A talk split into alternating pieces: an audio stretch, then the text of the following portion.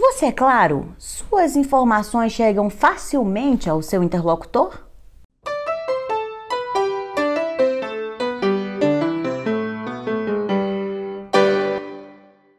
Vem falar comigo! Este é um espaço para a gente dialogar sobre oratória com técnicas de teatro. Eu tenho muito prazer de falar com vocês. Meu nome é Ellen Villanova, eu sou jornalista há 20 anos e atriz há 27 anos. E juntando essas experiências, eu vou te ajudar a ter segurança para falar bem em qualquer situação. E hoje o tema da gente é clareza. Clareza, gente, o que, que é clareza?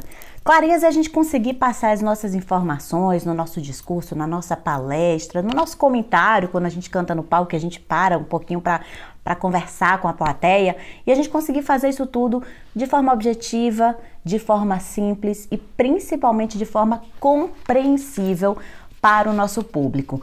Aí você me pergunta, mas Ellen, quando é que eu vou ter certeza que eu não estou sendo claro? O que é que pode me dar essa noção de que eu não estou sendo compreensível, de que eu posso não estar sendo claro, de que eu posso estar tá criando ruídos nessa comunicação entre emissor, a pessoa que fala, e receptor, as pessoas que estão recebendo a sua mensagem. E eu já quero citar alguns aspectos que você deve ficar bastante atento. Um deles, gente, é a rapidez. Tem gente que dispara no discurso e isso deixa a comunicação muito, muito confusa. Mas aí você tem que pensar também, eu já falei isso em outros vídeos aqui no nosso, no nosso Falando com ela, em outro episódio eu já comentei que, que às vezes essa rapidez ela é bem-vinda, às vezes essa rapidez ela é passada como, como uma, uma credibilidade tão grande que você tem, como você ser tão dotado daquelas informações que você fala rápido. Isso pode acontecer desde que você esteja sendo inteligível com a sua articulação, com a sua dicção. Mas o melhor é que a gente tente falar de uma maneira mais pausada, de uma maneira mais simples, de uma maneira realmente mais clara, que dê tempo para a pessoa entender essa informação. Ao mesmo tempo, aí eu vou fazer um contraponto, as pausas excessivas elas não são boas não são boas. Perceba aqui que eu estou falando devagar, eu estou falando é, espaçando um pouco mais, eu estou a, a, usando a articulação para que eu consiga ser mais clara aqui falando com você, gravando este vídeo, mas eu não estou utilizando de pausas, eu tenho uma continuidade na minha comunicação. As pausas, muitas vezes, elas são bem-vindas, as pausas dramáticas. Eu falo que a gente usa no teatro, né? Já que estou trabalhando com oratória, com técnicas de teatro, que eu acho muito, muito legal a gente utilizar dessas técnicas no teatro, mas eu posso fazer uma pausa para fazer, por exemplo, te faço uma pergunta. Você fala com clareza? E aí eu dou dois segundinhos para fazer aquela pausa de reflexão, de compreensão, de pensar sobre o assunto. Então essa pausa é bem-vinda. Muitas pausas são bem-vindas. A gente já falou também sobre aquelas pausas em que a gente precisa dar quando as pessoas estão te aplaudindo ou quando as pessoas estão rindo de algo que você falou.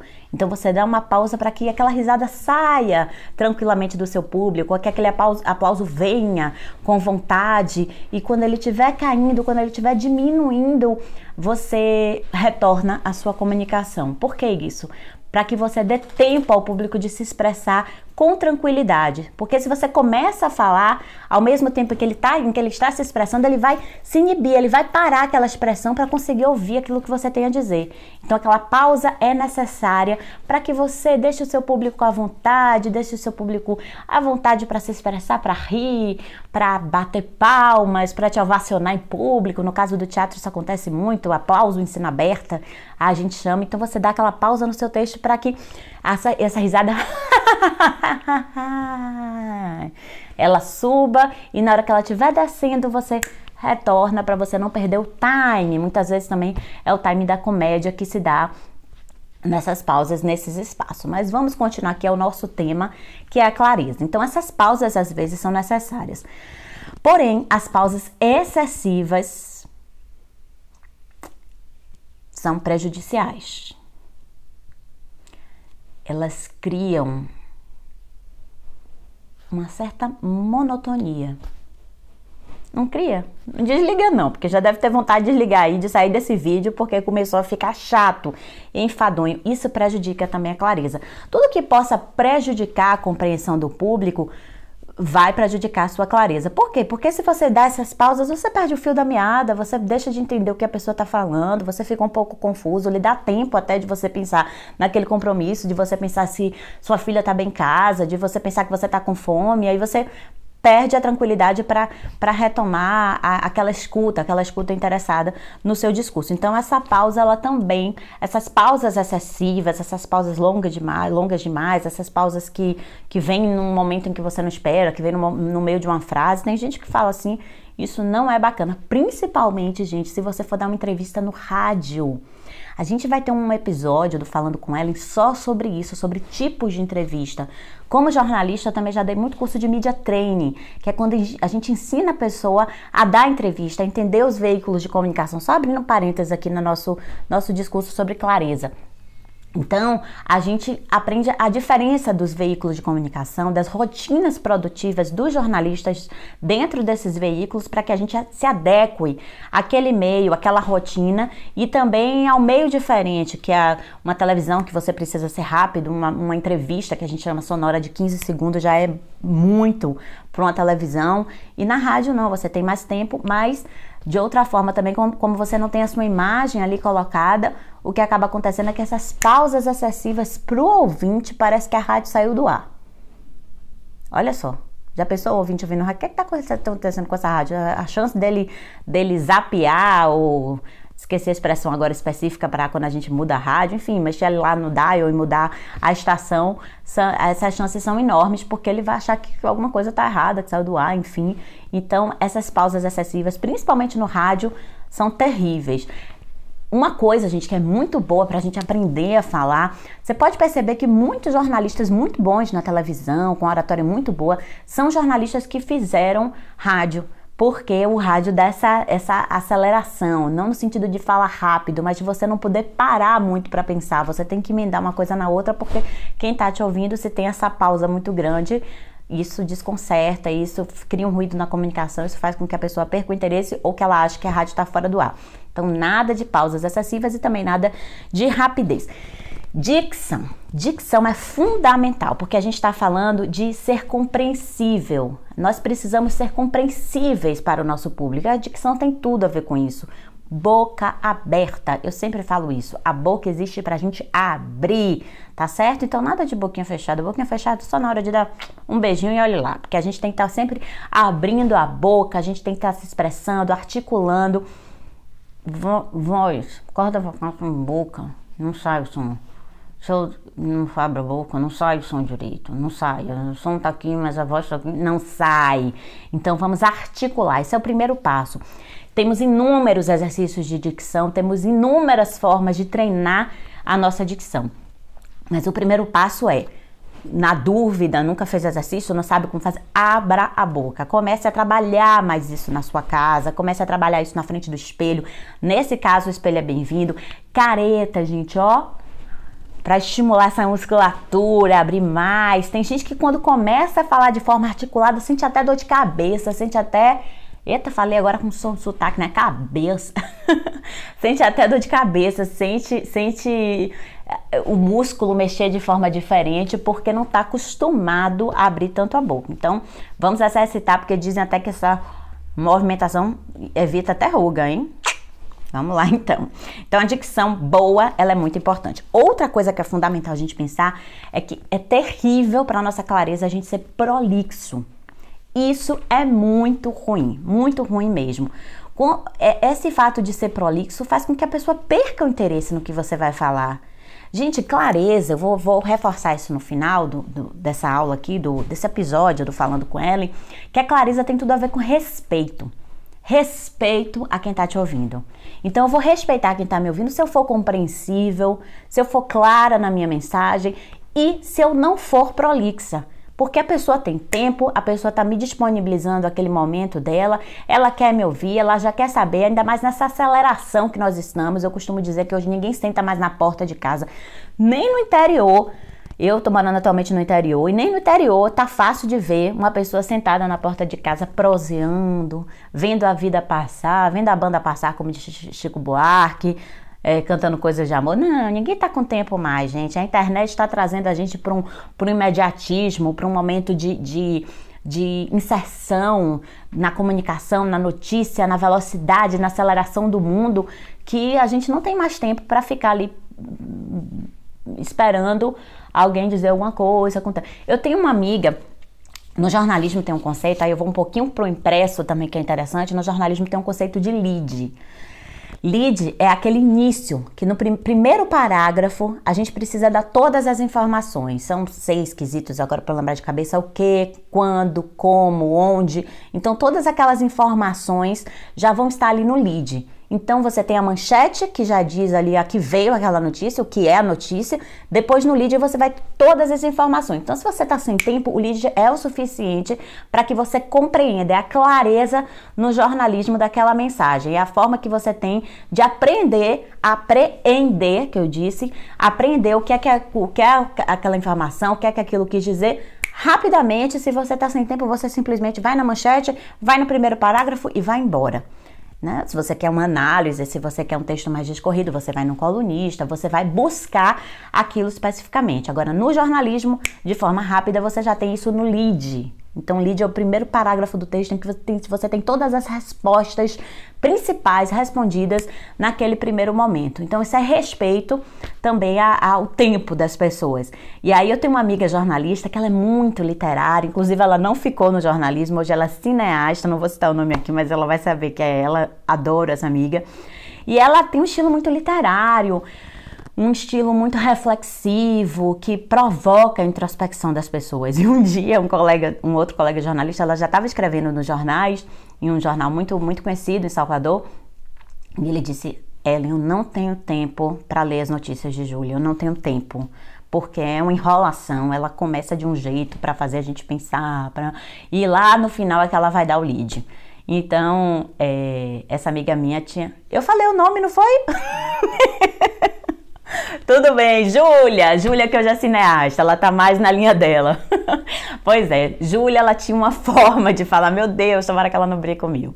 Ela tinha uma forma de falar de, de começar uma matéria em que ela falava, discorria, interpretava, analisava, colocava um sentimento naquela matéria e demorava de chegar no lead. Então, para o meu amigo, aquilo não, não, não funcionava, porque ele dizia, eu não tenho tempo para ler as notícias que Júlia escreve. No jornalismo televisivo, eu tenho esse lado de Júlia também. Só que aí a gente pode introduzir esse lado nas matérias mais de, de comportamento, nas matérias de personagens, personagem, para você ver como o teatro está introduzido na nossa vida. Até no jornalismo, apesar de a gente trabalhar com fatos reais, não tem nada de ficção, a gente chama as pessoas que a gente vai entrevistar de personagens, que são personas, são pessoas. Então, quando você vai contar histórias, traçar perfil de um personagem, você vai no romantismo, você vai no literário, você vai na escrita mais poética. Hoje está até muito na moda isso, de muitos jornalistas tra trazerem uma poesia. Pedro Bial é um exemplo disso. Mas aí, quando você se propõe a isso, o seu público também entende que ele vai ver aquilo. É como se o seu público vai ver um recital de poesia, ele não vai querer objetividade mais clareza ele vai continuar querendo ter. Então, mesmo que você é, às vezes tem um estilo literário, às vezes tem um estilo mais provocativo, mais introspectivo de reflexão, você também precisa ser claro, claro, obviamente dentro dos, dos parâmetros de linguagem que você está se propondo. Agora, ser prolixo, gente, não. Diga logo a que veio. Eu comecei o texto aqui, eu comecei esse, esse episódio do Falando Comigo, do Falando com Ellen, dizendo, gente, vamos, a clareza é isso, isso e isso, você é claro, definiu o que é clareza, e agora estou lhe contando que não é ser claro. Então, já falei de ser prolixo, de falar rápido, de pausas excessivas, de não ter uma dicção boa. Nada disso vai te ajudar a ter clareza no seu texto. Outra coisa que é importante a gente pensar é no rebuscamento.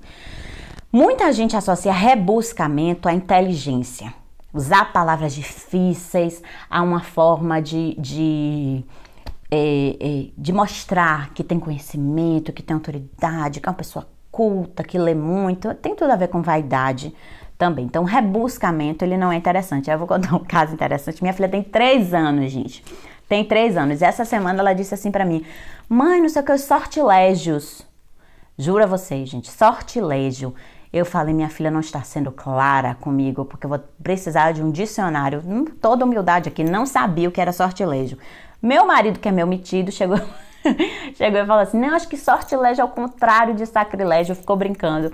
Eu disse: Ó, vamos ter humildade, vamos procurar no dicionário, que a gente não sabe o que é sortilégio.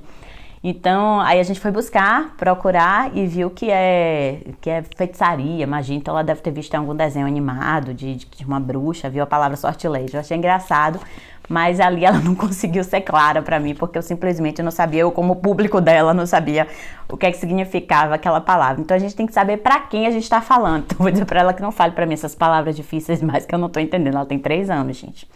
Mas a gente tem que saber para quem a gente está falando. Em alguns momentos, um certo tipo de rebuscamento vai chegar facilmente às pessoas, mas mesmo assim a gente tem que ter cuidado. Assim como na linguagem técnica, que é uma coisa também que vocês vão ter a oportunidade de ver aqui no, na nossa série, no, no, no Falando com Ellen, que a linguagem técnica, ela cabe, ela é necessária para os seus pares. Ela, ela é extremamente necessária. Se você está conversando, por exemplo, com médicos sobre um determinado órgão, do corpo que está se, se, estudando, você vai usar palavras técnicas, vai usar o nome de uma veia, de uma artéria, e vai usar o nome de um, sei lá, não tem nada disso, do tecido. Então você vai falar nomes técnicos específicos e aquilo ali vai ficar claro para o seu público. Então, perfeito, tá ok. Até se você ficar traduzindo, às vezes até ofende e, e, e se torna prolixo nesse caso. Pô, já sei o que é isso, vamos lá, adianta, adianta. Adianta que eu já sei o que é, é isso, vamos direto ao ponto, direto ao assunto. Essa linguagem técnica, ela cabe em alguns momentos. E aí, o contrário, se você não usa a, a, a, linguagem técnica, pode até prejudicar o seu discurso, porque você vai ficar explicando, explicando, explicando para pessoas que já sabem o que aquilo quer dizer. Mas jamais ser prolixo e, e esse rebuscamento ele deve ser pensado. Então, de repente, se você está numa academia brasileira de letras, você é, enfim, né? Você já sabe bastante sobre oratória. Mas às vezes não, tem, tem gente que vai para a Academia Brasileira de Letras e é extremamente tímido, tem dificuldade de fazer um discurso. Mas ali naquele ambiente você vai conseguir um rebuscamento maior e aquilo talvez seja até um pouco interessante. Então, gente, a questão está no seu receptor. Quem é o seu receptor? Quem é aquela pessoa com quem você precisa falar, que precisa te ouvir, aquela pessoa que quer te ouvir, aquela pessoa com quem você vai falar. Então essa linguagem tem que estar, tem que estar adequada a esse público. E se você tem algum tipo de dúvida, use sempre a linguagem mais simples, a linguagem mais fácil, a linguagem que chegue imediatamente a a esse público, sem dúvida, para que ele não tenha dúvida sobre o que você está falando. A gente vai falar um pouquinho mais desse, dessa, dessa oportunidade, dessa experiência que o jornalismo me deu em relação a ser simples, a ser objetiva, um pouquinho mais lá na frente, porque aqui eu quero continuar com as coisas que atrapalham o que não é a gente ter clareza. O que faz com que a gente não tenha clareza. Os cacoetes também são terríveis, cacoetes verbais são terríveis para que a gente atinja clareza quando a gente se repete, quando a gente fica com né, né, né. Eu, eu tive um aluno que em um minuto e meio ele falou 18 nés. 18 nés. E eu não consegui prestar atenção no que ele estava falando, porque eu ficava esperando o próximo né. Né, né. Ah, eu sei que ele vai falar né, né, né. Então isso prejudica muito. Eu deixei de prestar atenção. Eu, hoje, eu não me lembro do que era o vídeo que ele, que ele passou para mim, mas eu me lembro que ele disse 18 nés em um minuto e meio. Então, a gente precisa ter muito cuidado com esses cacoetes, porque esses cacoetes fazem completamente a pessoa se desconcentrar do que você está falando e prestar atenção no, na repetição que você vem tendo de um determinado termo, seja ele qual for. Pode ser o termo mais bonito do mundo. Se você ficar repetindo, a, a concentração da plateia vai sem dúvida para aquela repetição daquele termo e o conteúdo vai com certeza para o beleléu. E os cacuetes não verbais também, eles são horríveis para o nosso discurso, porque a gente tem que ter cuidado não só com, com, com o nosso palavreado, com a nossa linguagem, mas também com aquilo que a gente expressa. Eu fiz questão hoje, gente, de vir de branco com a maquiagem leve. Eu sempre falo disso porque é importante a gente conectar todos os aspectos da nossa comunicação. E aqui o meu interesse não é só eh, falar para vocês, estar bem, estar clara. Eu estou ensinando. Eh, bati no microfone, desculpa. Eu estou ensinando a como ser clara. E, e isso aí, é, é, eu também dou, falo de mim, falo do que eu utilizo para isso. Então hoje nem batom vermelho eu passei, batom escuro. O próximo vídeo que eu vou gravar, que eu vou gravar mais, mais um hoje, que não é sobre clareza, eu vou botar um batom vermelho, porque eu acho legal, acho que eu fico melhor com batom mais forte. Mas aqui eu quis uma concentração em mim. Então eu evitei coisas é, é, chamativas, evitei roupas é, é chamativas para um, um, um estampado, algo que te desconcentrasse da minha fala, porque eu estou, eu quero ser coerente com aquilo que eu estou dizendo, na minha roupa, no meu gestual, na minha maquiagem, eu quero ser coerente sempre na minha vida, com o meu comportamento, com os meus valores, então isso fora do ambiente profissional, comportamentos, valores também, e também aqui fazendo esse vídeo para você, eu quero ser clara em todos os aspectos, então eu escolhi uma roupa clara, poderia ser uma roupa preta também, mas enfim, uma roupa sem estampa, sem listra, sem, sem nenhum tipo de informação muito grande que possa atrapalhar o nosso discurso. Então é bom a gente ter cuidado com a vestimenta e também com os cacoetes não verbais. Já imaginou se eu tô falando aqui o tempo todo e, e tô coçando o olho? Ou tô fazendo uma careta? Né? Tem um cacoete de ficar fazendo assim com o olho. Eu nem gosto de fazer muitas coisas para dar exemplo, porque às vezes dá vontade de ficar continuando fazendo, né? Então, mas se eu com algum tipo de cacoete, você vai ter a tendência de ficar reparando no meu cacoete e esquecer aquilo que eu tô falando. Então, os cacoetes não verbais também atrapalham a nossa clareza, a nossa vestimenta também atrapalha a nossa clareza, assim como gestos muito grandes, é, a Carmen Miranda baixando em mim aqui, eu falando de uma maneira muito sacudindo essa pulseira que eu coloquei. Então, isso também vai atrapalhar a minha clareza, porque você vai se concentrar em tantas coisas aqui que eu tô fazendo, que isso com certeza vai prejudicar o nosso discurso. Então, esses são aspectos que a gente deve ter muita atenção quando a gente a gente pensa em clareza, que é fundamental para o nosso discurso. Olha quanta coisa é importante para a gente ter um bom discurso, mas todas elas são são acessíveis. A gente vai falar um pouquinho disso também mais lá na frente, porque eu quero chamar a atenção para um aspecto. Quem não tem clareza é porque é uma pessoa que não fala bem. Quem não fala bem não se comunica bem porque a comunicação é tornar comum. Meu objetivo aqui neste episódio do Falando com ela é tornar comum, é te ensinar, é trocar essa ideia, porque você também pode escrever nos comentários, você pode falar comigo, a gente tem acesso no direct, que maravilha o que a internet propõe hoje pra gente, que a gente consegue trocar informações, mesmo com quem a gente não, não conhece, nunca viu. Então, é, o meu objetivo aqui é tornar comum essa minha informação da minha da, da, clareza. Eu quero que chegue até você quais aspectos que determinam clareza, quais aspectos que não determinam clareza, por que ser claro, o que você vai ganhar na sua vida. Então, se eu quem não, não tem clareza não fala bem. Quem não fala bem não se comunica bem, não torna comum aquela informação. Quem não se comunica bem, gente, infelizmente deixa de crescer deixa de ter uma evolução, deixa de se desenvolver pessoalmente e profissionalmente. Nós estudamos, nós somos criados, nós nos desenvolvemos e precisamos escolher uma profissão na nossa vida. E naquela profissão nós queremos, nós precisamos ser bem-sucedidos. porque isso vai significar um conforto, vai significar nossa casa, vai significar uma segurança, uma estabilidade que vai fazer com que você enfim, viva bem, que você consiga ter um, algum tipo de lazer. E, então, é, esse desenvolvimento profissional é sempre muito importante na nossa vida. E falar, se comunicar bem para que esse desenvolvimento profissional se dê de uma maneira sólida, de uma maneira de construção, de uma maneira de realmente de desenvolvimento, a comunicação ela é fundamental porque ela é fundamental na nossa vida. Nós somos seres sociais. Então nós precisamos nos comunicar até para crescer. Ah, Ellen, mas o meu trabalho não preciso falar muito bem, não. Precisa, gente, para tudo. Você precisa falar bem para vender. Você precisa, claro, aí, você vai me dizer que precisa falar bem realmente.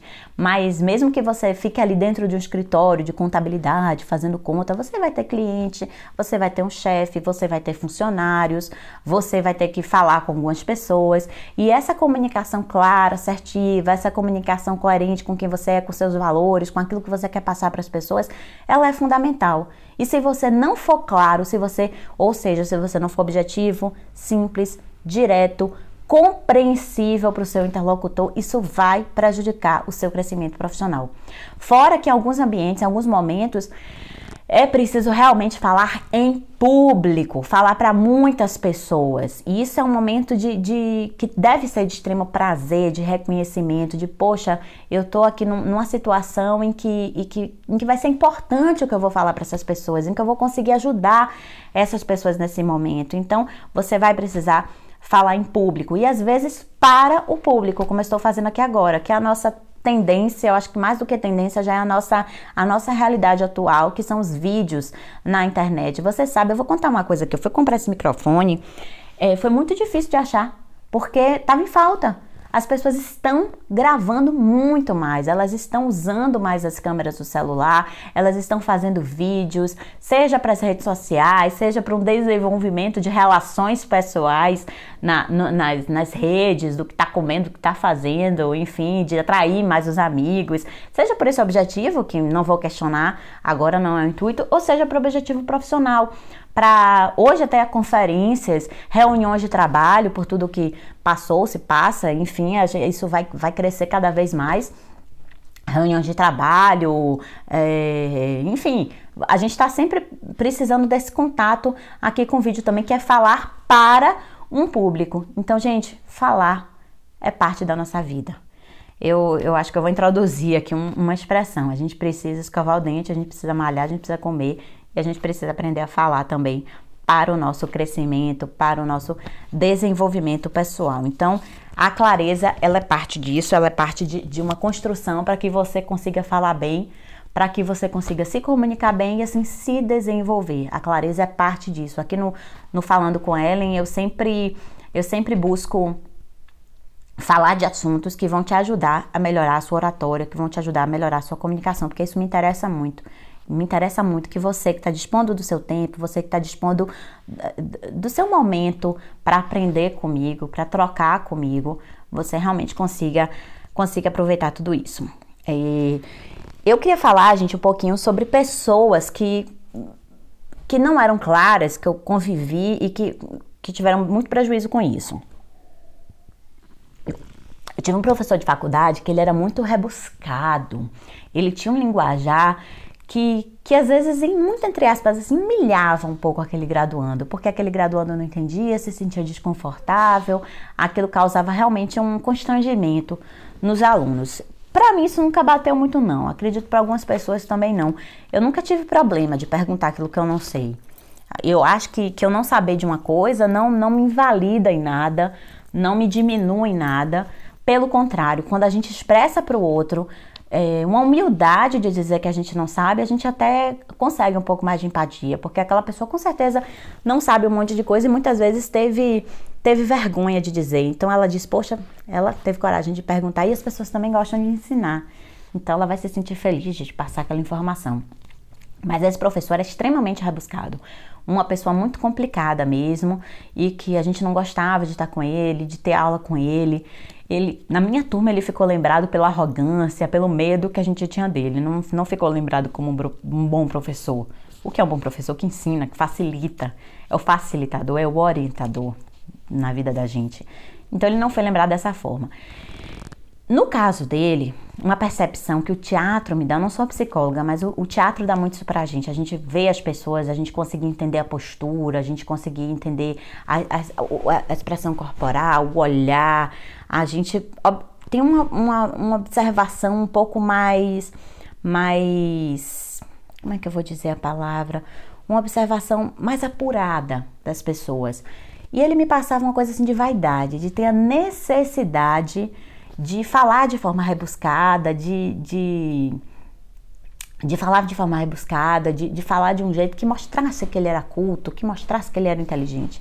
O que, que aconteceu, gente? Por ter uma proximidade maior com a, com a, com a esposa dele, uma, com a família de fato, comigo ele sempre foi muito legal é, na, no pessoal, e, e aconteceu que o filho dele nasceu. Um filho que acho que mexeu muito com ele. Gente, essa pessoa com o tempo, ela foi mudando a ponto de você chegar e dizer: gente, foi dar água pro vinho.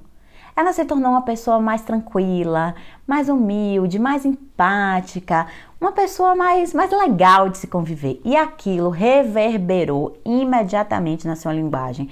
As pessoas que foram de turmas é, posteriores à minha quando eu comentava como ele era, de, de jeito nenhum, ele é uma pessoa maravilhosa, ele é uma pessoa ótima. Então, eu acredito que tenha sido por causa do filho, mas enfim, não, tô, não sou amicíssima dessa pessoa, não sei direito o que possa ter acontecido. Mas, de fato, ele mudou. Ele se tornou uma pessoa, ao meu ponto de vista, no meu ponto de vista, uma pessoa melhor, uma pessoa mais agradável, pelo que me, me contaram, e depois eu tive a oportunidade de encontrá-lo também. Outro exemplo que eu quero dar é de, de uma pessoa que me foi indicada pela, pelo professor da, da faculdade dela. Ela é hoje é fonoaudióloga, na época ela era estudante de fonoaudiologia. E a professora dela disse a ela: Você tem uma voz muito tímida, você fala muito baixinho. Sabe aquela pessoa que é muito tímida, que quer sumir do mundo, que fala bem baixinho, que não tem coragem de abrir muita boca, de falar alto, de, de se expressar direito, ela tá sempre muito retraída. E, e a professora dela disse: Você vai se formar em fonoaudióloga.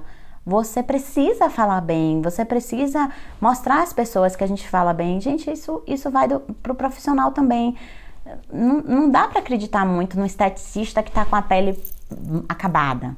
Na verdade, não dá para acreditar muito num médico que aquele médico vai te ajudar a ter uma saúde melhor se você percebe que ele está com a saúde muito ruim, que no corredor ele está fumando, que ele está tá muito acima do peso, sei lá, que de repente é uma pessoa hipertensa, que não se cuida, então, que se alimenta mal. Então, a gente precisa ter coerência na vida da gente. A nossa comunicação, eu acho muito bonito falar de comunicação, porque não é só a comunicação que a gente faz no palco. Nós precisamos ser sempre coerentes com aquilo que nós somos. Aí você me diz, ah, mas essa menina falava baixinho porque ela é tímida, então ela estava sendo coerente. Mas nem sempre essa coerência vai ser positiva. A gente vai precisar trocar esse padrão para uma coerência positiva. Então, um passo importante nesses casos, sem dúvida nenhuma, é a terapia para descobrir onde está a fonte dessa timidez, para conseguir recuperar uma história, tentar entender e tentar se transformar a partir daquele, daquele autoconhecimento terapêutico, daquela, daquela visão em que você em que você entende onde aquilo começou e pode começar a transformar aquilo na sua vida. Mas como ela precisava de, um, de uma rapidez, ela já ia se formar e ela ia apresentar trabalho de conclusão de curso, a professora dela indicou o teatro. Não sei se foi o professor ou professora, mas não me lembro agora. Indicou que ela viesse fazer teatro comigo e o curso de oratória com técnicas de teatro para essa expressão, para essa mobilidade do corpo. Então a gente vai experimentando, a gente vai soltando. Claro que tem níveis e níveis de timidez. Tem gente que já vai conseguir muito mais rápido, muito mais fácil, mas sempre as técnicas de teatro vão conseguir sim dar um resultado é, de mais soltura, de uma voz mais alta. Porque no teatro é isso, você precisa ampliar a voz, você precisa chegar à última pessoa que está ali na, na fileira da, da, do teatro. Então, inevitavelmente, a gente tem essa necessidade e isso vai fazer com que a gente solte esse corpo, com que a gente tenha um corpo mais, mais disponível, que é o que eu sempre falo, para a nossa comunicação. Então, então, essa aluna foi muito tímida fazer o, o curso e ela conseguiu essa, essa clareza maior na sua fala, porque a timidez atrapalhava a sua clareza, porque era uma voz muito baixa, muito contida, um corpo muito retraído e a expressão ficava muito, muito prejudicada a partir disso. Sobre clareza também, gente, eu quero dar um exemplo que eu aprendi até com, com Jaime ba, eh, Barreiros Neto, que é um, um, um especialista na área eleitoral, e numa live que fizemos juntos, ele citou que na década de 60 teve um debate, ele abriu os olhos sobre, sobre esse evento, no aspecto da comunicação, o debate entre John Kennedy e Richard Nixon. Richard Nixon, ele estava bem na frente, ele tinha a prioridade, a prioridade não, ele era, ele era a palavra, gente, como é que é? Ele tinha uma, uma facilidade, ele estava mais próximo do público, ele era o favorito, ele era o favorito. Você vê como o branco não tem problema. Você vai buscando as palavras e você acha a palavra. Eu acho que para você que está aí do outro lado, tá tudo bem. Você não diz, ah, ele não sabe falar porque ela não lembrou de uma determinada palavra. Só para a gente fazer um parênteses para uma coisa que a gente sempre fala, que é do branco, porque é uma dificuldade, um medo absurdo que as pessoas têm de ter um branco. Às vezes elas se limitam com medo da possibilidade de, quem sabe, talvez ter um branco. Então agora foi um, foi um exemplo para a gente dar. Que pode vir um branco que você vai tentando, às vezes até uma pessoa que está na plateia te ajuda, ah, deve ser essa palavra. E é o caso aí. Ele era o favorito, o Richard Nixon. Mas aí teve o primeiro debate televisivo em rede nacional nos Estados Unidos para toda a população. E apesar dele ser o favorito, John Kennedy mais alinhado às tecnologias, mais jovem, então mais, mais, mais adequado àquele ambiente televisivo, daquela tecnologia nova que estava surgindo, muito bem arrumado, bem, bem apessoado, um cabelo penteado, uma, um, uma, uma vestimenta adequada, foi fazer o debate junto com o Richard Nixon, que estava com a gravata bagunçada, o cabelo desarrumado, estava meio desgrenhado, a palavra essa, e, e com a linguagem extremamente rebuscada, uma linguagem mais antiga, rebuscada.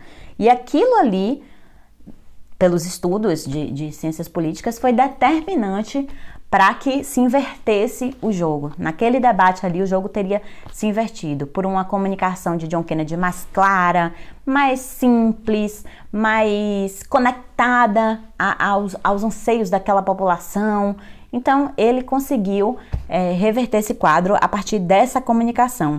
Ainda no campo político, a gente tem um caso clássico do, do ex-presidente Luiz Inácio Lula da Silva, que tinha um discurso na eleição de 1989 muito, muito grosseiro, muito, muito forte, no sentido de muito muito ortodoxo naquelas ideias, um discurso que ele dava nos sindicatos. Ele, ele, é um grande orador, um carisma muito grande, a gente não pode negar, não importa o que você pense politicamente, ele tinha aquele poder no ABC paulista do convencimento do, dos sindicatos e das greves, e ele usou esse mesmo discurso, muito barbudo, uma imagem agressiva, e aquilo não contribuiu. E aí foi no debate com Collor, mais ou menos a mesma pegada de John Kennedy, arrumadinho e tal, uma linguagem mais jovem.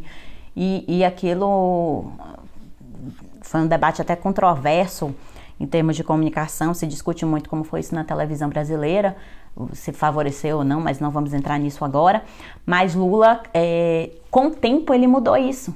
Ele começou a falar mais pausadamente, ele começou a falar de uma maneira mais clara, ele começou a usar mais pausas, as pausas é, que, que, eram importantes dentro da, daquele discurso, e falar mesmo mais devagar, com a linguagem que chegasse às pessoas, a todas as pessoas de um, ou pelo menos a maioria das pessoas, de uma maneira mais, mais simples, de uma maneira mais, mais direta, de uma maneira menos agressiva. E aquilo foi mudando o panorama. Claro que existem outras, outras coisas, não é a comunicação só a única responsável, essa comunicação verbal do Lula e, e não verbal também com gestos, mas existe todo um panorama político por trás, de, de alianças, enfim.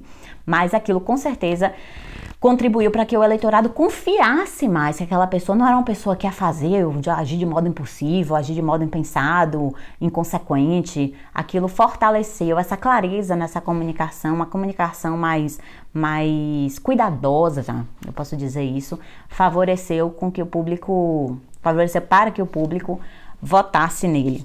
Então, essa postura, com certeza, com apresentação mais clara em todos os aspectos, tanto na vestimenta quanto na, na sem aquela barba tão tão Bushman, como a gente diz em inglês, sem aquela barba tão agressiva, aquela barba tão aquela barba tão primitiva, aquela imagem mais grosseira assim.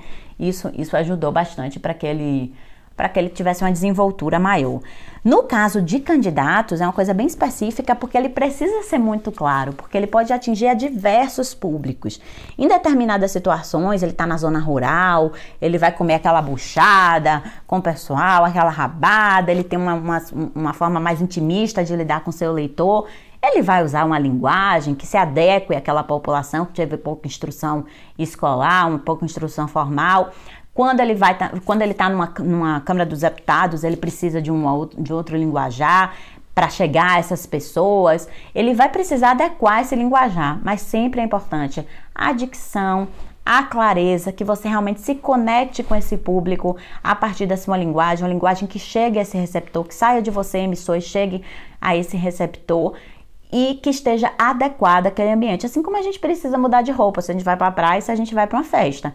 Então, isso tem tudo a ver também. Você muda de roupa e também adequa a sua linguagem, ao seu tipo de público.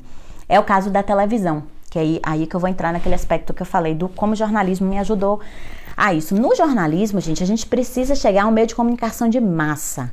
O que é que isso quer dizer? Que chega de uma maneira de uma maneira espalhada, de uma maneira intensa, que, que, que chega eh, para todo mundo. É um meio de comunicação de massa, ter televisão aberta.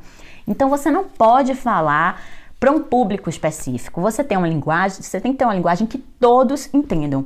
Claro que com a norma culta sendo atendido, português, eh, claro, o português, o português correto, o português que, que você não vai infringir uma regra de português, mas infringir parece lei, mas enfim, você não vai de, de encontro a uma regra de português, mas você é, precisa ser claro naquela comunicação. E eu tenho um caso muito bom que eu já citei algumas vezes, mas é o caso que mais me marcou, que a palavra correta é basculante. Aquela janelinha que fica no banheiro, o nome dela é basculante.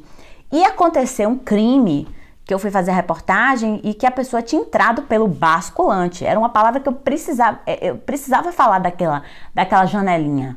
Mas, seguindo a norma culta, do pode falar janelinha, ela tem uma palavra basculante. E chegando na redação, do, do, da emissora, uma jornalista muito mais experiente que eu, a editora ficou em dúvida de basculante, que palavra é essa, e foi perguntar a essa jornalista muito mais experiente, que é jornalista de rede, que a gente chama a repórter que já tem uma experiência que atende a toda a rede. Ou seja, quando tem uma matéria importante na cidade de Salvador, ela vai, é, que, que, é de interesse nacional, ela que faz essa matéria e vai para toda a rede nacional nesse veículo de comunicação de massa que eu estou dizendo. Então ela disse: não, a palavra certa é vasculante. E eu bati, porque eu tinha estudado aquilo. Num momento específico no curso de português, eu tinha visto aquela palavra e sabia que era basculante. E a gente foi olhar no dicionário. Eu disse: ah, tá, olha aqui no dicionário, é basculante. E realmente não é vasculante, é basculante, com B, B de bola. E aí, mas ela, mesmo tendo sido arrogante e falando que era, que era, que era, e eu dizendo que não era, apesar de ser bem mais jovem, e no jornalismo também, ela teve uma hora que ela me deu uma lição. Ela disse: Olha, não usa essa palavra.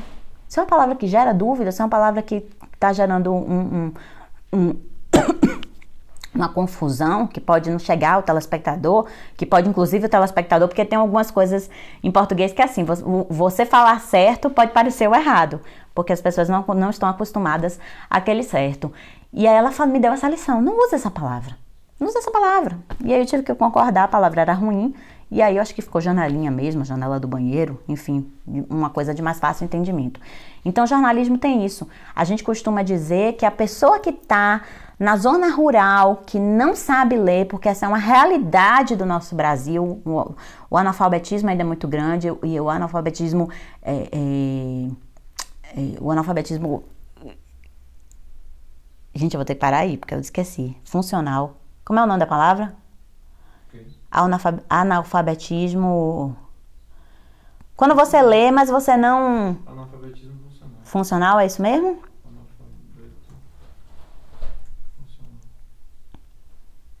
Incapacidade que a pessoa demonstra a não compreender textos. Funcional, né? Então vamos lá, gente. Corte aqui, ó. Tô falando de televisão.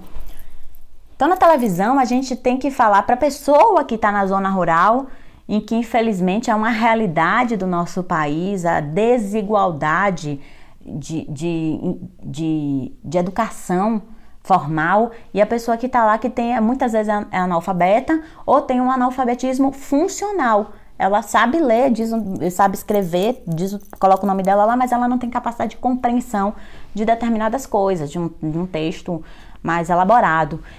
Então, a gente precisa chegar a essa mulher, assim como a gente precisa chegar a, a, a, ao professor universitário que também está assistindo aquele telejornal. O, como é que a gente faz isso? Com a linguagem simples, uma linguagem com palavras fáceis, de, de fácil compreensão, palavras de fácil compreensão e palavras seguindo a norma culta, porque o professor universitário está lá ouvindo a gente. A gente quer também que a pessoa que está lá na roça consiga aprender um linguajar também melhor a partir daquelas informações. Então a gente tem uma linguagem correta no português, e mas uma linguagem simples, uma linguagem com palavras fáceis, com é a, a coisa, né? Procurar um sinônimo mais fácil, de mais fácil entendimento. O que, que a gente não pode fazer para mudar essa clareza no nosso discurso? Primeiro é ser simples demais, chulo. Uma linguagem chula, uma linguagem com palavrão, isso nunca é adequado para nenhum público, na minha opinião, para nenhum público. Tem gente que ainda concorda com o candidato chegando em determinado lugar, um lugar que falem dessa forma, que ele deve falar também. Eu, eu não concordo. Eu acho que ele pode falar numa linguagem muito mais simples, usar até gíria de vez em quando para aquele público específico, mas não uma linguagem chula com palavrão. É, e também não é legal você tentar imitar uma pessoa, nunca, nunca imitar uma pessoa. Você tem que descobrir a sua clareza, você tem que descobrir as palavras simples que você pode usar para aquele público, a sua dicção, enfim, você você precisa você precisa se conectar, ter empatia aquelas pessoas, é o que eu falei no início. Clareza é respeito pelo outro, clareza é você conseguir alcançar o outro da melhor forma possível. Bom, e aí então vamos entrar num grande, num grande composto aqui de coisas legais para você fazer para ter essa clareza. Primeiro você precisa ter autoconfiança, você precisa confiar que você vai ser claro, você precisa confiar que você vai, vai ter um, um, discurso simples, um discurso que vai chegar às pessoas e isso, isso vai com certeza facilitar a sua comunicação. Domine o seu conteúdo e domine de tal forma que você consiga é, colocá-lo. É, separá-lo, segmentá-lo de uma maneira de introdução, de, de, do meio da sua ideia, do núcleo da sua ideia e da conclusão. Que você consiga fazer isso de uma forma que o seu conteúdo fique claro para as pessoas. E sempre já chegando, já dizendo a, que veio, já sendo claro na sua comunicação. Mesmo que você use de, um, de, um, de uma técnica de storytelling, de contar uma história, ou de colocar uma poesia, enfim, que você consiga chegar àquelas pessoas de uma maneira, de uma maneira bacana já dizendo a que veio sem ser prolixo. E não importa a sua área, seja claro. O que é que eu costumo dizer? Se você não está com seus pares, como no exemplo que eu dei dos médicos, falando entre si sobre um assunto específico, seja claro, as profissões estão aí para atender a população, para atender a sociedade, toda a profissão. Seja o servente, seja o médico, seja o dentista, a gente precisa ser clara, precisamos ser claros na nossa comunicação. É, sempre preferir o vocabulário mais de fácil acesso para que o seu público entenda, pensar sempre num público mais amplo, isso não é vergonha, isso não vai lhe diminuir, não vai diminuir sua autoridade, não vai fazer com que as pessoas achem que você sabe menos, porque você é mais claro. Inclusive na área do direito, um professor chegar e ser menos rebuscado, chegar para aquele aluno que está começando a graduação, isso é claro, não querer mostrar uma vaidade, não querer ser vaidoso, também vai fazer com que ele seja um melhor professor, porque ele vai ensinar melhor, ele vai chegar mais fácil aos seus alunos como professor, nunca achar também que existe uma pergunta boba. Ser claro naquela resposta. Se, está surgindo uma dúvida é porque você não foi tão claro, ou porque foi uma dúvida que foi suscitada a partir do que você disse. Então, seja claro, não ache que tem uma pergunta boba, responda com naturalidade, com simplicidade a essa pergunta. É... E aquilo que eu já falei, ser expert no assunto não é motivo para você achar que você tem que ter um, uma linguagem de, de, de difícil entendimento. Ter clareza, gente, é ter respeito pelas pessoas. Ter clareza é saber que a gente que a gente precisa que a gente precisa respeitar o tempo que ela deu a gente, não sendo prolixo. A gente precisa respeitar a vontade que ela tem de nos entender, tendo uma dicção clara, tendo um conteúdo de, de transcrito, disposto de uma maneira que você consiga passar isso da melhor forma possível. Então, domine o seu conteúdo, entenda o que você quer falar, divida esse conteúdo de uma forma didática para que você chegue a essas pessoas numa cronologia, numa sequência de aprendizado e de entendimento, sem dúvida vai ser muito importante. No teatro, a gente consegue essa clareza, já que o meu objetivo aqui é falar de oratória com técnicas de teatro, porque o ator, ele tem que ser claro em cena.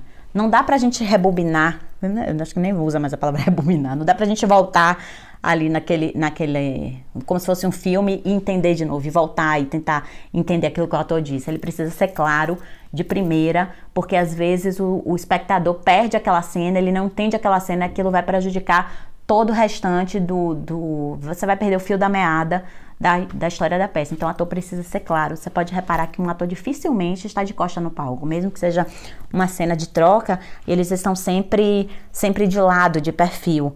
A gente evita ficar de costas, a não ser que seja, faça parte da trama.